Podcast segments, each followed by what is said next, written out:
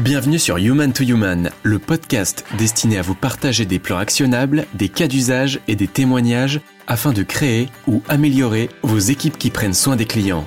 Mon nom est Guillaume Dretz et je reçois aujourd'hui Hugues Le Chevalier, Head of Customer Care chez Itch. À travers notre discussion, nous allons découvrir comment il a créé sa roadmap Care pour l'année 2021, quels outils il utilise, quelle est sa méthode, comment il priorise, comment il communique avec les autres équipes? Human to Human, c'est aussi une plateforme web où vous pouvez consulter et télécharger tous les templates et les méthodes que nous avons évoqués dans l'épisode. Human to Human, blog et podcast pour les équipes qui prennent soin des clients. Hugues, je te laisse te présenter et nous présenter ce que propose Itch. Ok, bah, du coup, moi je m'appelle Hugues, euh, je suis responsable du care chez Itch depuis bientôt euh, bientôt quatre ans. Euh, avant ça, moi j'ai fait du conseil, ensuite j'étais militaire dans la, dans la, marine, donc j'ai vraiment découvert en fait ce métier en arrivant. Dans la marine, j'ai fait un, volontariat d'un an et demi en fait. j'étais responsable de la communication et de, de la partie diplomatique du, du bateau. Euh, donc relations publiques, communication et relations publiques à bord du bateau. Euh, donc euh, en gros, un bateau, c'est un peu comme une ambassade. Dès que tu fais une escale, tu vas visiter le, maire de la ville, le directeur du port, l'ambassadeur. Et donc, du coup, j'accompagnais le commandant, je préparais un peu ses, son, son discours, une petite fiche biographique pour pouvoir préparer toutes les visites officielles. Et ensuite, communication avec l'état-major à Paris pour leur dire bah, où est-ce qu'on en est, qu'est-ce qu'on est en train de faire, les opérations en cours. Du coup, Itch, bah, on est un, c'est un service de, de VTC. Hein. on met en relation des chauffeurs et des, des, des passagers. On est présent dans neuf villes en, en France euh, et on est aussi présent en Belgique, au Maroc, en Algérie et très récemment, on a lancé euh, l'Angola. Euh, aujourd'hui, on est une boîte de 200, un peu plus, un peu plus de 200 personnes. Euh, donc, travaillons bah, principalement en, France et dans les pays, bien évidemment localement, dans les pays que je viens de citer. Et la particularité qu'on a, c'est que nous, la plupart, enfin quasiment tous nos, tous nos développeurs sont sont remote. Donc, ce qui, ce qui, ce qui permet bah, d'avoir des développeurs que tu n'as pas besoin de recruter que en France. Tu peux le recruter un peu partout dans le monde. En tout cas, sur euh, le fuseau horaire de l'Europe. Et, euh, et, donc, du coup, on, on, voit rarement nos devs en, en, vrai, mais on discute beaucoup avec eux. En gros, nous, Itch, on se positionne comme étant moins cher pour le passager euh, parce qu'on a des prix un peu plus bas et surtout plus rentable du côté des chauffeurs parce qu'on a une commission qui est bien plus basse que celle des autres euh, des autres concurrents. Donc on, on se veut euh, quand même plus plus respectueux et plus plus rentable des chauffeurs. Et la différence parmi les trois autres qui existent aujourd'hui, c'est qu'on est les seuls qui sommes français. Donc on paye nos impôts en France, contrairement aux trois autres. Ok, donc un peu plus fair play sur tous les niveaux. Exactement, plus éthique.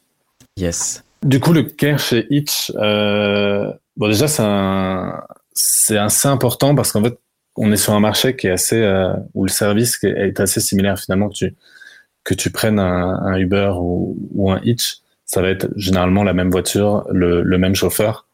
Et donc, du coup, là, pour se démarquer, on va avoir deux, deux principales choses qui vont être la marque, euh, essayer d'avoir une brand qui, qui, qui parle aux, passagers et aux chauffeurs. Et la deuxième chose, bah, ça va être le service client, en fait. C'est là où on peut faire vraiment une différence euh, c'est d'être euh, d'être bon, d'être vraiment bon sur le service client. C'est cool parce que ça veut dire qu'il y a pas mal d'enjeux et que, et du coup on, on va pouvoir essayer de bah, d'aller encore plus loin et de, de vraiment se démarquer des autres. Euh, et donc du coup aujourd'hui le care chez Itch, euh, nos interlocuteurs, bah, bien évidemment, c'est les passagers et les, et les chauffeurs. Euh, aujourd'hui on a une équipe de 20 personnes euh, dont la plupart sont en, sont en France. On a aussi des, des freelances qui bossent euh, depuis, euh, on en a au Mexique, et on a une bientôt euh, en Asie, qui vont nous permettre bah, du coup d'être 24 heures sur 24. Aujourd'hui, on est, on est, on est encore en, disponible que de 9h à 2h du matin, mais bientôt 24 heures sur 24, ce qui permettra de, de répondre à tout le monde en tout temps et de réduire nos temps de réponse. Euh, les canaux qu'on va utiliser, ça va être principalement euh, le commentaire que tu peux faire à la fin du, trajet. Ça, ça va être notre, vraiment notre canal numéro un parce que bah, on a l'info directement après, et donc du coup, on, peut vite, euh, on peut vite agir. Euh, et euh, on a le téléphone, euh, qui est un canal qu'on, qui est pas forcément le plus facile à maîtriser, hein, parce que le, comme son, enfin, le téléphone c'est synchrone, donc contrairement au mail qui est asynchrone, et donc du coup on se doit d'être toujours derrière. Donc il y a forcément toute une organisation qui est un peu plus complexe derrière, mais on veut le garder parce que ça permet d'être proche des, des, chauffeurs et des, des, passagers, parce que on a des on a des chauffeurs qui conduisent, donc pour eux c'est quand même plus simple d'appeler que de que d'écrire un mail. Et on a aussi une partie de nos utilisateurs qui est pas forcément très à l'aise avec euh, l'application, enfin les, les, technologies. Euh, et donc du coup, pour appeler, va être plus simple que qu'envoyer un mail. Donc on, on, aime cette, cette, ce côté simple du téléphone. Sur le téléphone, est-ce qu'il y a des horaires particulières Ouais, euh, en gros, on va être, euh, nous on est ouvert de 14h à 2h du matin tous les jours, même jusqu'à 5h du matin le week-end. Euh, parce que c'est vraiment là où les gens nous contactent. En fait, euh, beaucoup de notre nos trajets se font la nuit. Alors, bien évidemment un peu moins en ce moment avec le couvre-feu et, et euh, le, confinement qu'il y a eu, mais mais au final, le, la plus grande partie pardon des, des, trajets vont se faire plutôt en journée, fin de journée et la nuit. Et donc du coup, c'est là où on a besoin d'être présent, parce que c'est là où les urgences peuvent, arriver. Et le dernier canal, j'en ai oublié un, mais c'est la FAQ. Euh, donc du coup, les gens peuvent passer euh, s'ils ont un souci. On a récemment coupé le mail justement pour qu'ils puissent passer par la, à chaque fois par la, par la, par la FAQ. Qu'on a vraiment essayé de changer, de d'être la plus complète possible, euh, ce qui permet bah, déjà que les les gens puissent avoir une réponse avant même de nous contacter. Donc je pense que pour eux c'est encore mieux parce qu'ils perdent encore moins de temps. Et que s'ils nous contactent, en tout cas nous, on peut avoir toutes les informations parce qu'ils vont ils vont remplir bah, à quelle date était le trajet, quel était le numéro de téléphone associé au compte ce qui va être beaucoup plus rapide pour nous et donc du coup pour eux pour avoir une réponse. Ok. Et quel outil vous utilisez pour ça? C'est pas un Help Center classique, j'imagine. Ouais, euh, nous on utilise euh, Zendesk, euh, donc pour toute la toute la partie euh, toute la partie ticket, euh, tout le toute la partie data, on utilise Murios qui nous aide grandement pour pour bah, pour analyser les data, savoir si on si on est sur les bonnes sur la bonne trend et si on, si on suit bien nos, nos, nos KPI. Ouais. Euh, pour tout ce qui est knowledge et enfin toute la partie euh, formation, on a, on a, on a tout migré sur euh, Notion. Donc on a toutes nos, tous nos process sont, euh, sont détaillés, sont détaillés dans, dans Notion. Euh, et on a une partie sur la formation. Enfin, on utilise aussi pas mal Typeform, notamment sur la formation. C'est-à-dire que depuis Zendesk, c'est surtout assez utile pour les, les nouvelles recrues. Euh, on a un petit typeform qui permet de, en gros, quand tu sais pas trop quoi répondre sur le ticket, euh, tu as un typeform qui permet de choisir de quoi parle le ticket, donc du coup qui va te sortir derrière le, le bon process. On utilise aussi un peu Jira pour toute la partie discussion avec les, les devs, notamment sur les bugs. Euh, depuis Zendesk, on va, on va remonter des tickets Jira pour, euh, on va créer des tickets Jira pour remonter les bugs. Pour qu'on puisse se situer, Combien d'interactions avec les clients avez-vous chaque mois? On a aujourd'hui, on a un peu réduit, mais on, on est au, entre les 35 et 1000 et 40 000 contacts par mois. Ok. Euh, donc un peu moins, un peu moins de 10 000, 10 000 par semaine. Donc chauffeur et passagers. Passager, passager inclus, ouais.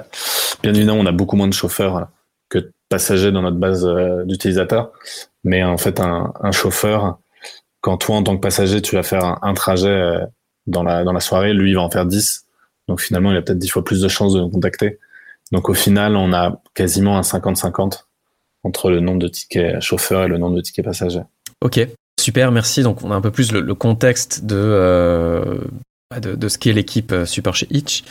Euh, Est-ce que tu peux me, dire rapidement quels étaient les challenges de l'année 2020 avant qu'on passe euh, à l'année 2021 Ouais, ouais, bah en gros, en, de, en, 2020, on est arrivé un peu à la, fin du support un peu classique, tel, que moi je l'ai connu en arrivant il y a, bientôt quatre ans. C'est-à-dire qu'on, l'idée c'était d'optimiser tout le, tout le support actuel, essayer d'aller au bout de ce qu'on pouvait faire euh, nous-mêmes. Euh, et donc euh, les, les, les, quatre grands chantiers qu'on a eu, le premier ça a été de réduire le, le taux de contact, justement en poussant beaucoup plus cette, cette FAQ. Euh, Aujourd'hui, on avait des, des, mails qui arrivaient de partout. On avait énormément de mails euh, de contact chauffeur.com, hello.com, enfin on en avait beaucoup. Et, euh, et, en fait, on y répondait bien évidemment, mais avec une, une efficacité qui était bien moindre qu'un ticket qui passait par la FAQ. Donc du coup, on, a voulu pousser vraiment la FAQ à tout le monde.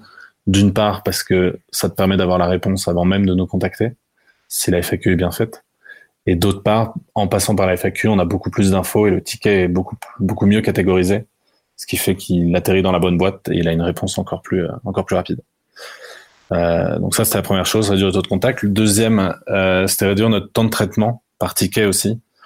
Euh, au bout d'un moment, tu arrives à un, point où chaque clic compte en fait. Et donc du coup, l'idée c'était de se poser sur chacun des process les plus longs, les plus compliqués, pour se dire qu'est-ce qu'on peut améliorer, qu'est-ce qu'on peut enlever, quelle étape on peut sortir, pour que à la fin, bah, ce ticket où on mettait 4 minutes à le résoudre, bah, demain peut-être qu'on mettra 3 minutes 30 et 30 secondes, ça l'air énorme, mais en fait, quand tu multiplies par euh, 5000 tickets euh, par mois sur ce sujet-là, bah, on, gagne beaucoup plus de temps. Euh, troisième chose, c'était de changer justement notre, euh, notre contact par téléphone. Je disais que le téléphone pour nous est hyper important, mais il était tellement important, c'est que on se devait de l'améliorer parce qu'à un moment, on avait énormément d'appels. on était dans les ouais, 300, 500, 500 appels jour, euh, ce qui fait beaucoup quand même pour, euh, pour gérer avec une équipe de 20, 25 personnes.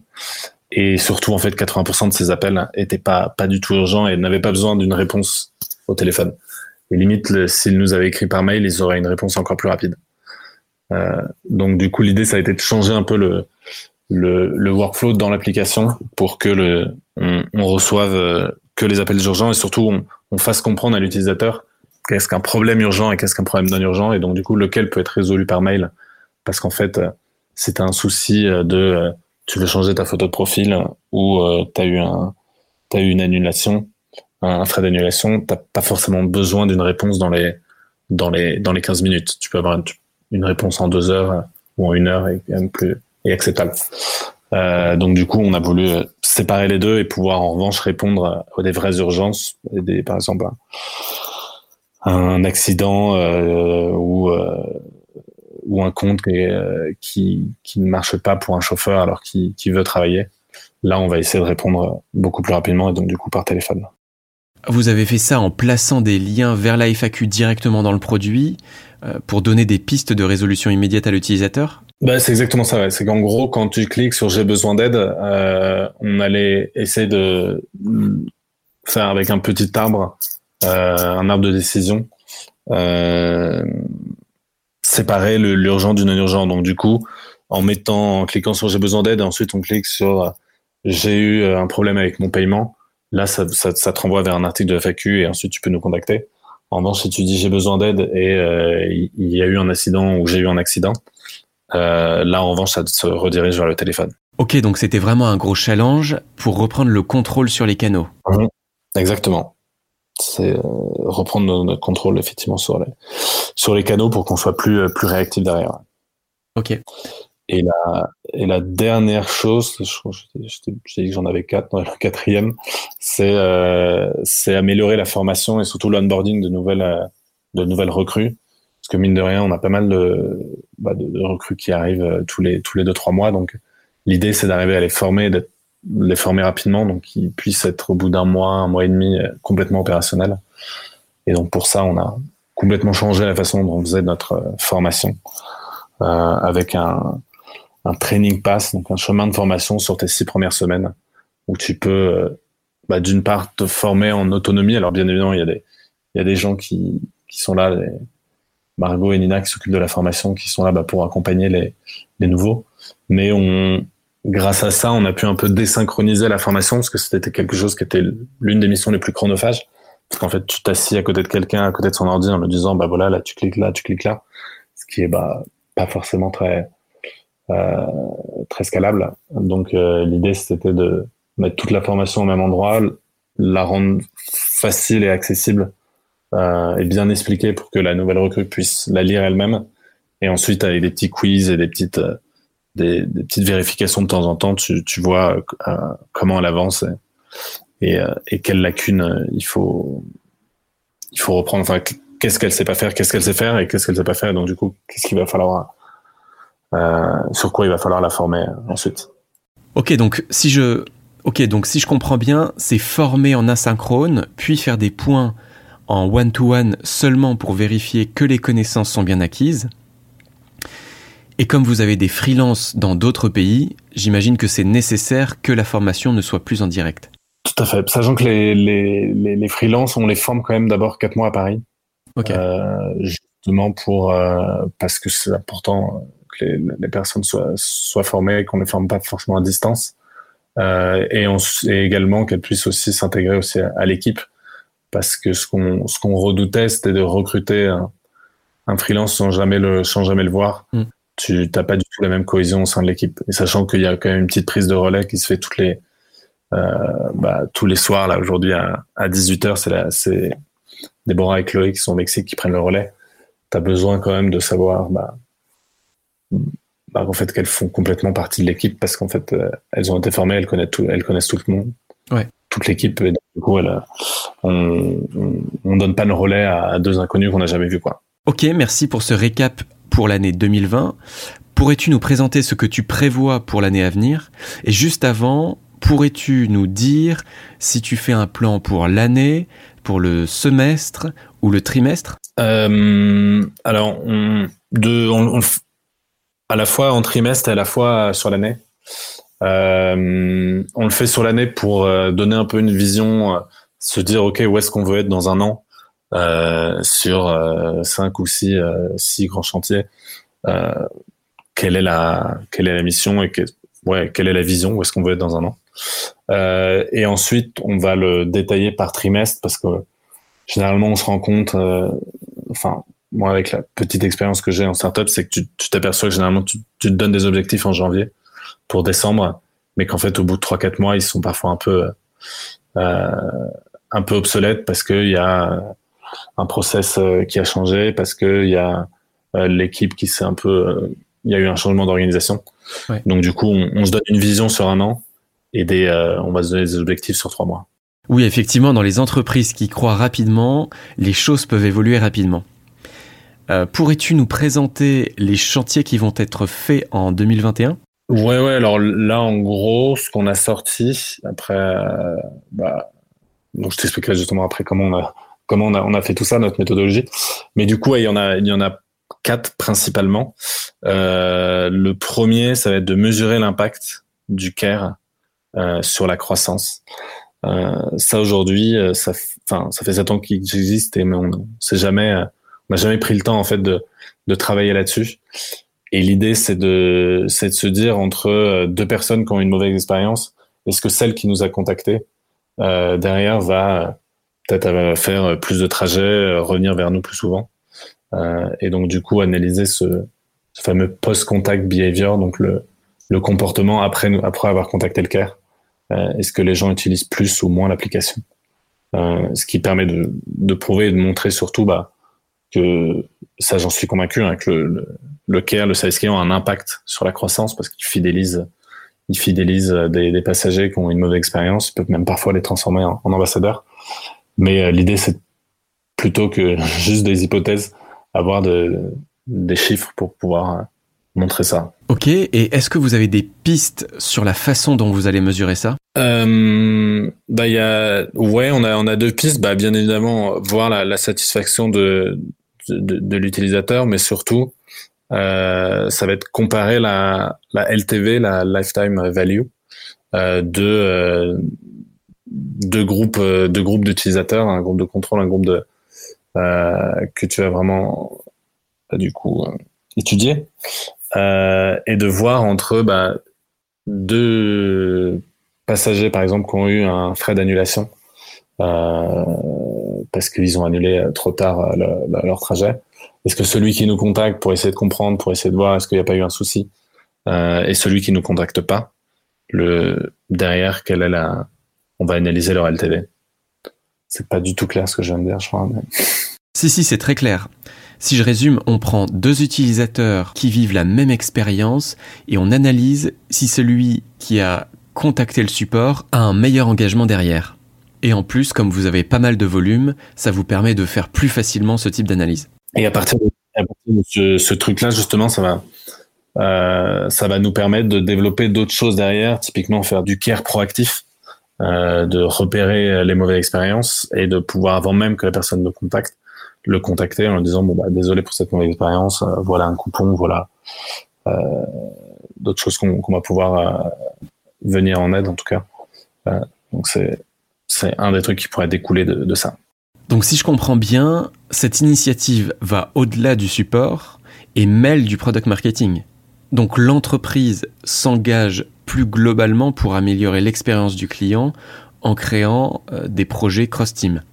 Exactement, ouais, pour le coup là justement c'est bah, la grande différence avec les, les, roadmaps qu'on faisait avant euh, les, trois dernières années, c'est que depuis un an là on a vraiment une, une équipe tech euh, qui, euh, qui travaillent euh, avec et pour nous. Et donc du coup, on, on peut voir beaucoup plus loin et, et, évidemment forcément nos, les, les projets qu'on va avoir vont être beaucoup plus cross-team. Euh, donc, comme je le disais, on va beaucoup plus travailler avec le produit, donc, du coup avec les devs, euh, avec les ops. Et donc, du coup, nos projets vont être plus, plus complexes, mais du coup, plus, beaucoup plus intéressants. Sur quel projet allez-vous collaborer? Est-ce sur des tools internes par exemple? Par exemple, toute la, toute la team euh, Customer Care, donc la team de dev, va nous aider. Euh, c'est avec eux qu'on travaille pour développer bah, toute la partie euh, FAQ, pour développer le, une feature qui, qui vient de sortir. c'est la l'expérience que tu vas, l'expérience de, on appelle la feedback expérience. Donc du coup, l'expérience de feedback quand tu as fini, terminé ton trajet. Nous, on, se dit que les, les, étoiles, noter ton, ton chauffeur, tout comme ton chauffeur qui note le passager, il y a, c'est quand même pas très, euh, pas très humain. On se croirait un peu dans un épisode de Black Mirror. Ouais. Euh, donc du coup, l'idée c'est de changer justement complètement la façon dont, dont se passe ce feedback euh, d'après trajet, de pouvoir dire bien évidemment si ça s'est bien passé, pouvoir complimenter ton chauffeur sur, sur les bons points euh, sur ce qui s'est bien passé avec lui. Et euh, bah, si euh, il y a eu une mauvaise expérience, bien évidemment pouvoir la pouvoir la remonter, mais ne pas forcément se baser sur un, système classique de, de 5 étoiles. Quoi. Donc ça, c'est une, c'est une fonctionnalité qu'on est, qu'on est en train de développer justement avec les, avec l'équipe de, de dev et le, product manager. Euh, un autre exemple, ça va être toute l'optimisation de nos, nos workflows. Donc comme je te disais, essayer de réduire le nombre de clics pour chaque pour chacun des tickets. Et donc ça, on va beaucoup bosser avec les ops euh, qui se chargent chez nous bah, de toute cette partie euh, peu data et process. Et donc voir comment euh, tel process, bah, comment on peut pardon, comment on peut l'améliorer, comment on peut réduire euh, notre temps de traitement finalement en, en, apportant toujours une aussi bonne réponse, mais derrière nous au niveau back office, au niveau admin, avoir le chemin le plus le plus court et donc du coup le plus rapide pour, euh, pour y répondre. Ok, vous, vous, je crois que vous utilisez Murios pour, euh, pour vous aider sur cette partie-là, j'imagine Ouais, tout à fait. Ouais. temps de traitement par ticket, quelque chose que je suis sur Murios euh, pour chacun des types de tickets. Euh, je suis au global, mais bien évidemment pour chacun des types de tickets, parce que c'est ça qui nous permet de. C'est un de nos critères de succès quand on quand on travaille avec les autres équipes produits pour pour sortir une nouvelle fonctionnalité on, met euh, dans les critères du succès bah, le temps de traitement et le nombre de tickets euh, relatifs à ce problème-là. Et euh, si deux, trois mois après la, la, la, sortie de la fonctionnalité, on voit qu'on a réduit ce temps de traitement, c'est que généralement c'est bon signe. Ok, donc ça te permet même de communiquer aux autres équipes combien coûte à l'entreprise d'adresser un sujet particulier. D'ailleurs, sur le site, sur human2human.co, euh, vous pourrez euh, retrouver ce template à télécharger euh, directement. Tout à fait. Ça, c'est un de mes outils dont je, dont je comptais te, te parler juste après, mais c'est un des un, de mes outils. C'est d'ailleurs un des outils les plus efficaces. C'est un, un, Google Sheet assez simple finalement du temps de temps passé par mois par ticket, par type de ticket, euh, que tu peux ensuite rapprocher de chaque équipe produit euh, et de pouvoir leur dire bon bah voilà sur euh, sur les problèmes de paiement, euh, on passe tant de temps chaque mois. Et donc du coup c'est pour le coup c'est assez c'est assez visuel et ça marche assez bien quand on quand on en discute avec les différents product managers. C'est une super solution. Il y a beaucoup d'équipes support qui cherchent des moyens de se faire entendre des autres équipes. Et effectivement, si on est capable de parler en termes de coûts, ça attire plus l'attention. Est-ce que tu pourrais me partager la méthode que tu utilises pour définir les chantiers à adresser? Ouais, alors bah, comme je disais, ça a pas mal changé depuis depuis six mois. Avant, on le faisait plutôt seul, hein, parce qu'on nos projets étaient surtout internes à la team. Maintenant qu'on a cette équipe tech qui travaille avec nous, on a, on a changé un peu les thèmes et bien évidemment la façon de la, la construire. Bah, je pense que la première chose, c'est, c'est déjà pouvoir cadrer avec les OKR de, de la boîte. Hein. Euh, surtout que le care, c'est pas toujours évident de justement de de le, de, de, le rejoindre sur des aspects business parce que parce que le care est souvent considéré comme bon bah oui ok il faut répondre faut répondre aux utilisateurs mais les gens voient pas forcément le lien qu'il peut y avoir avec la croissance et, et moi, c'est ce que j'essaie de dire et de faire comprendre à la boîte, c'est que si on, le, le service client génère, génère plus de trajets. Euh, et donc, du coup, l'idée, bah, ça va être de arriver à relier chacun de nos quatre grands chantiers, chacun de nos quatre grands piliers à un OKR de la boîte, euh, qui va être soit bah, de la croissance, soit aussi bah, de, la, de, la, marque. Parce qu'avoir un bon service client, c'est aussi euh, plutôt utile pour la, pour la marque et le, et l'engagement des, des chauffeurs et des, et des passagers. Euh, donc ça va être voilà, la première étape pour nous d'abord de, de, lier nos grands chantiers aux, OKR de la boîte. Ok, donc si je comprends bien, les décisions stratégiques de l'entreprise ont un impact sur les sujets que vous allez traiter. Ouais, complètement. Bah, euh, alors, non, je te dis complètement, mais en fait, c'est peut-être un, peu l'inverse. C'est que les. Finalement, le, les OKR de la boîte, ils vont. Bah, ça va être proposer un service euh, fiable aux, passagers, euh, avoir une bonne rentabilité pour les pour les pour les chauffeurs, des choses comme ça. Nous, on va on va venir en fait se caler notre comme notre roadmap sur euh, sur de tels OKR parce qu'en fait, on a un impact sur sur sur les passagers, on a un impact sur les chauffeurs et donc du coup, on a un impact sur finalement sur les OKR de la boîte. Donc ça se fait ça se fait un peu dans les deux sens, mais les les OKR de la boîte sont, sont fixés par, par, le, par le, top management et nous, on va venir se coller dessus. Ok. Euh, donc, si on revient sur la méthode, tu dis euh, lier euh, vos projets aux OKR. Yes, donc ça, ça va être la première étape. la deuxième, c'est pas mal de discussions plus sur stratégique, plus sur la vision finalement, avec bah, le product manager care, donc vraiment homologue qui est on discute pas mal et le le, le lead dev aussi bah, de, de, l'équipe euh, customer care qui lui va apporter toute la toute la dimension euh, technique évidemment. Euh, et le product designer aussi sur qui va apporter bah, toute la vision utilisateur. Et donc du coup bah là grâce avec grâce à ces personnes là on va pouvoir fixer vraiment le, la vision de qu'est-ce qu'on veut faire en 2021 vers où on veut aller euh, est-ce qu'on veut justement bah, développer un nouvel outil? Est-ce qu'on veut euh, améliorer les, fonctionnalités qu'on a, qu'on a déjà sorties? Mais on, c'est avec eux en tout cas qu'on va qu'on va fixer un peu la, la vision stratégique du, du CARE 2021. Ok. Donc c'est pour moi la, la deuxième étape. Ouais. Euh, la troisième, euh, c'est ensuite euh, bah, cette structurer cette vision avec les avec les managers euh, donc du coup, moi, je travaille avec euh, deux managers et un expert. Euh, donc, je, vois la, différence entre manager et expert. Donc, manager, des gens qui managent des, team leaders qui, qui managent une partie de la team. Il y a des experts qui sont finalement au même niveau, mais qui eux ne managent pas des gens, mais managent plutôt des projets. Euh, et donc du coup, c'est avec cette équipe-là qu'on va essayer de structurer dans le dans l'équipe care, euh, structurer bah, ce cette vision et se dire bah, comment on la comment on transforme cette vision en une roadmap euh, actionnable euh, et qui euh, sur lequel on peut on peut on peut avancer. Donc ça c'est la troisième étape et la dernière bah, c'est finalement cette cette structure qu'on a qu'on a réfléchi avec les, managers et les experts, bah on va bien évidemment la, remplir avec avec tout le reste de la team. Donc comme je disais, on a on a une, vingtaine de personnes dans l'équipe et en fait on a besoin des idées de de chacun. Moi je me verrais pas euh, construire cette roadmap seul hein, avec les managers parce que tu as besoin aussi de bah, toutes les idées de l'équipe parce qu'en fait celui qui fait, c'est celui qui, qui sait.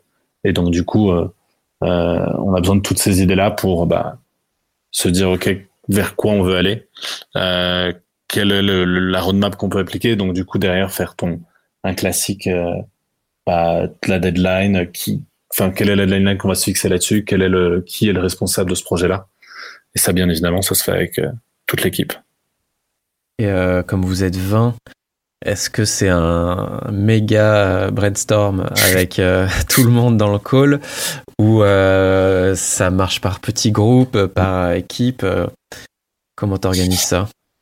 On l'a déjà testé le brainstorm à 20, surtout en Zoom, généralement il marche pas. non, non, en gros, nous on a, on a, défini trois, trois grands chantiers.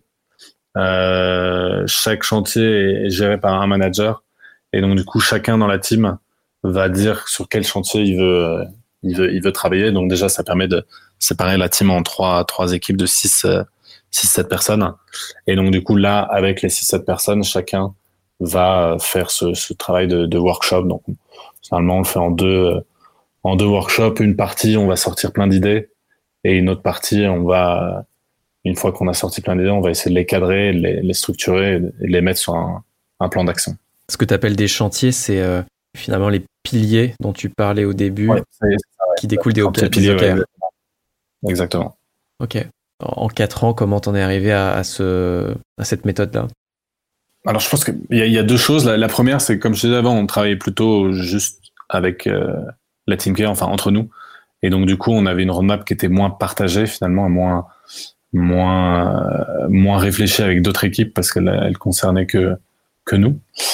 Euh, non, et la deuxième chose, je pense qu'il a pas mal changé de ce dont je me, je me, suis rendu compte et surtout, enfin moi ça a été un, un de, mes, de mes grandes batailles, euh, c'est d'arriver en fait à, à intégrer des euh, des KPI, enfin en tout cas des critères de succès relatifs au care dans les roadmaps des autres équipes produits.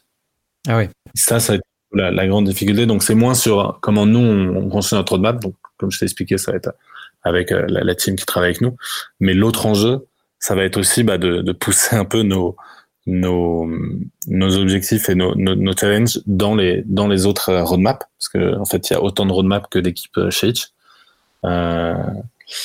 Et, l'idée, bah, ça va être de, de, ça se fait pas en une fois, bien évidemment, hein.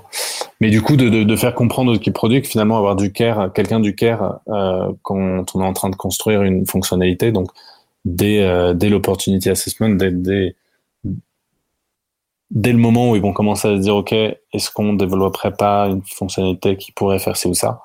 Avoir quelqu'un du care et, avoir des objectifs euh, chiffrés sur euh, bah, nous, nos, nous, nos challenges, c'est-à-dire bah, le nombre de tickets sur, euh, sur cette fonctionnalité, enfin, en tout cas le problème qu'elle vient résoudre, euh, le taux de contact, le temps de traitement, tout ça, c'est des, c'est des, c'est des critères de succès finalement que si tu arrives à, les, à les mettre dans les roadmaps des, autres, euh, des autres équipes, en fait, ça t'aide énormément derrière parce que, euh, parce qu'en fait, euh, c'est eux qui vont contribuer à ton, à, à la réussite de tes objectifs.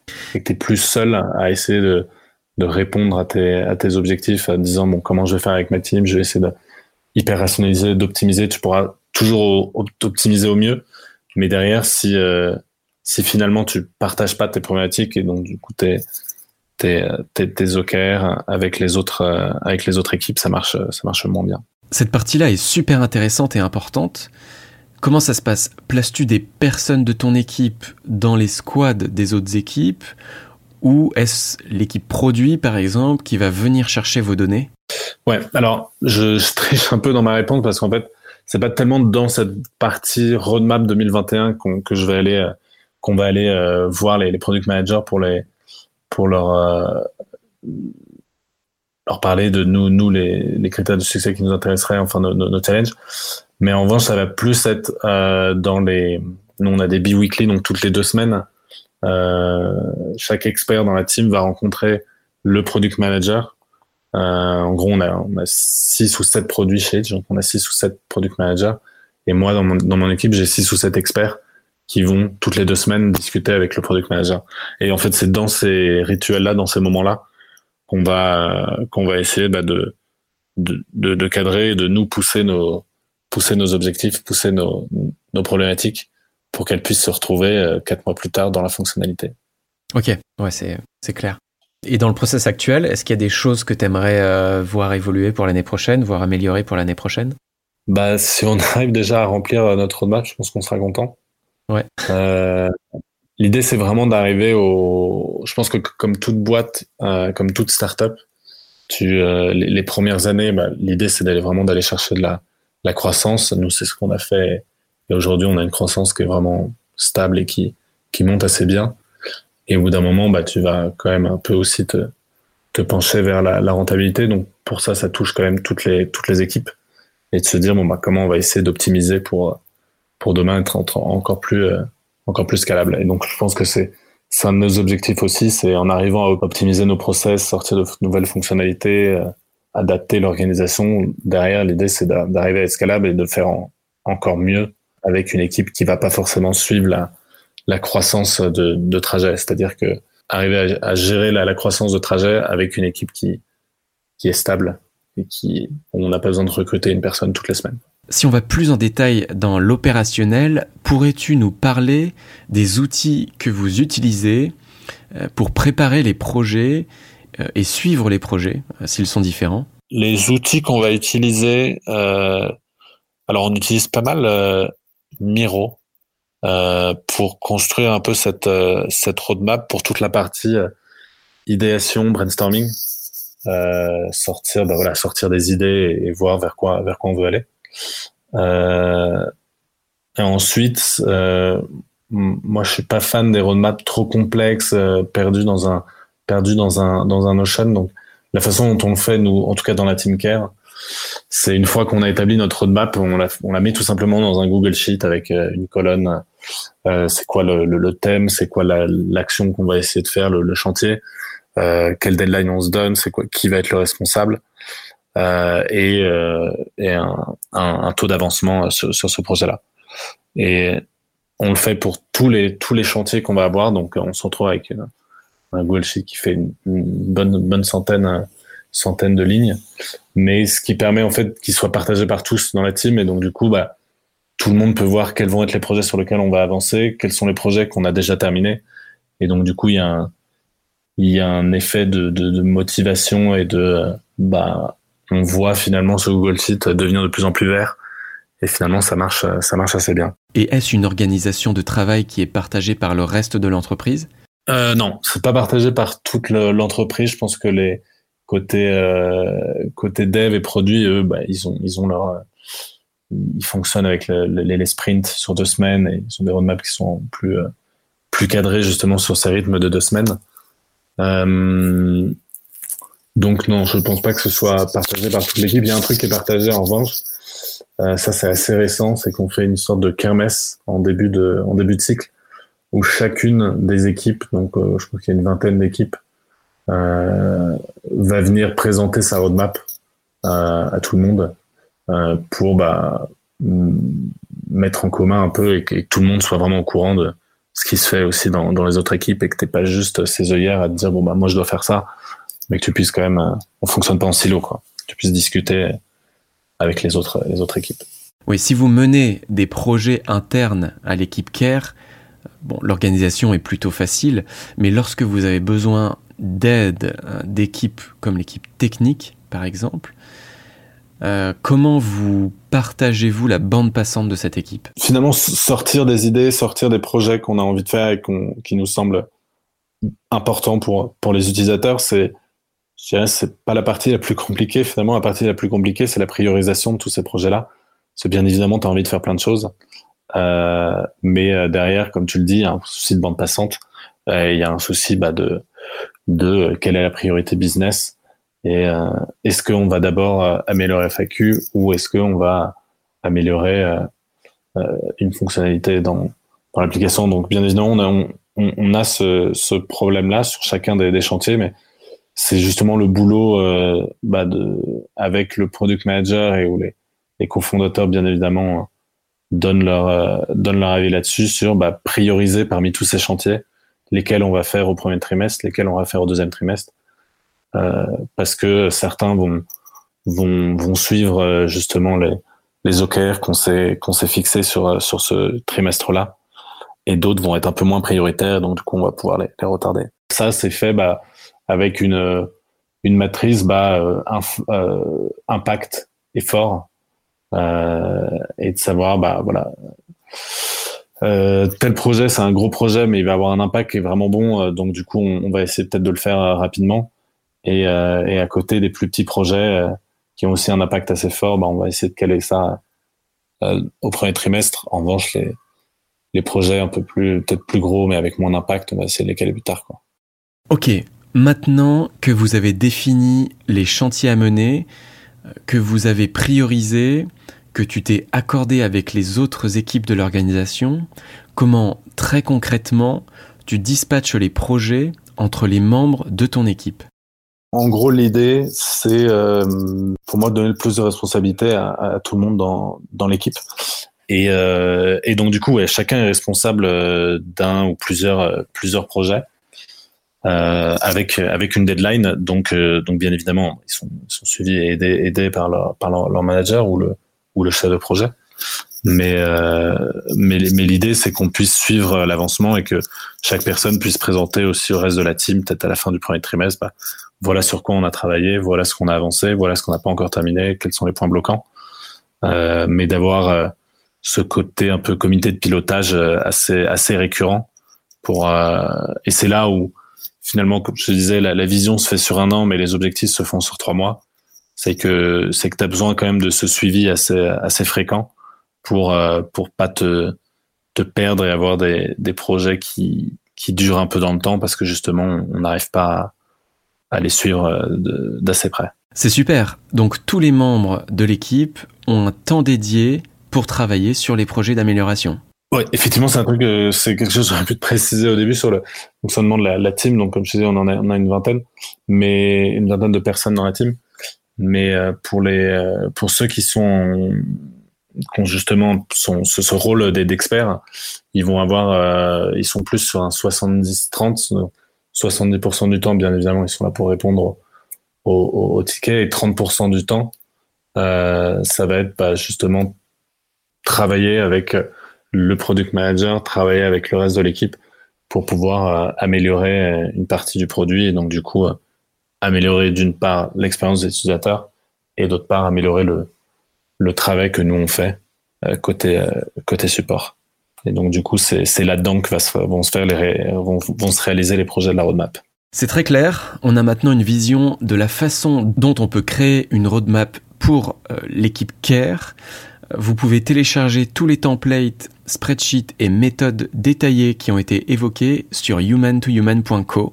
Hugues, peux-tu nous dire comment te contacter si on veut continuer la discussion avec toi? Ouais, bien sûr. Bah, mon mail est assez simple, hugues.com.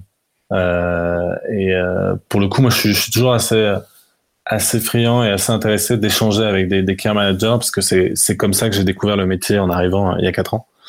Euh, et bien évidemment, depuis quatre ans, on a fait beaucoup d'erreurs, mais on en a appris et partager justement euh, de, bonnes pratiques euh, avec d'autres care managers, je trouve ça hyper intéressant.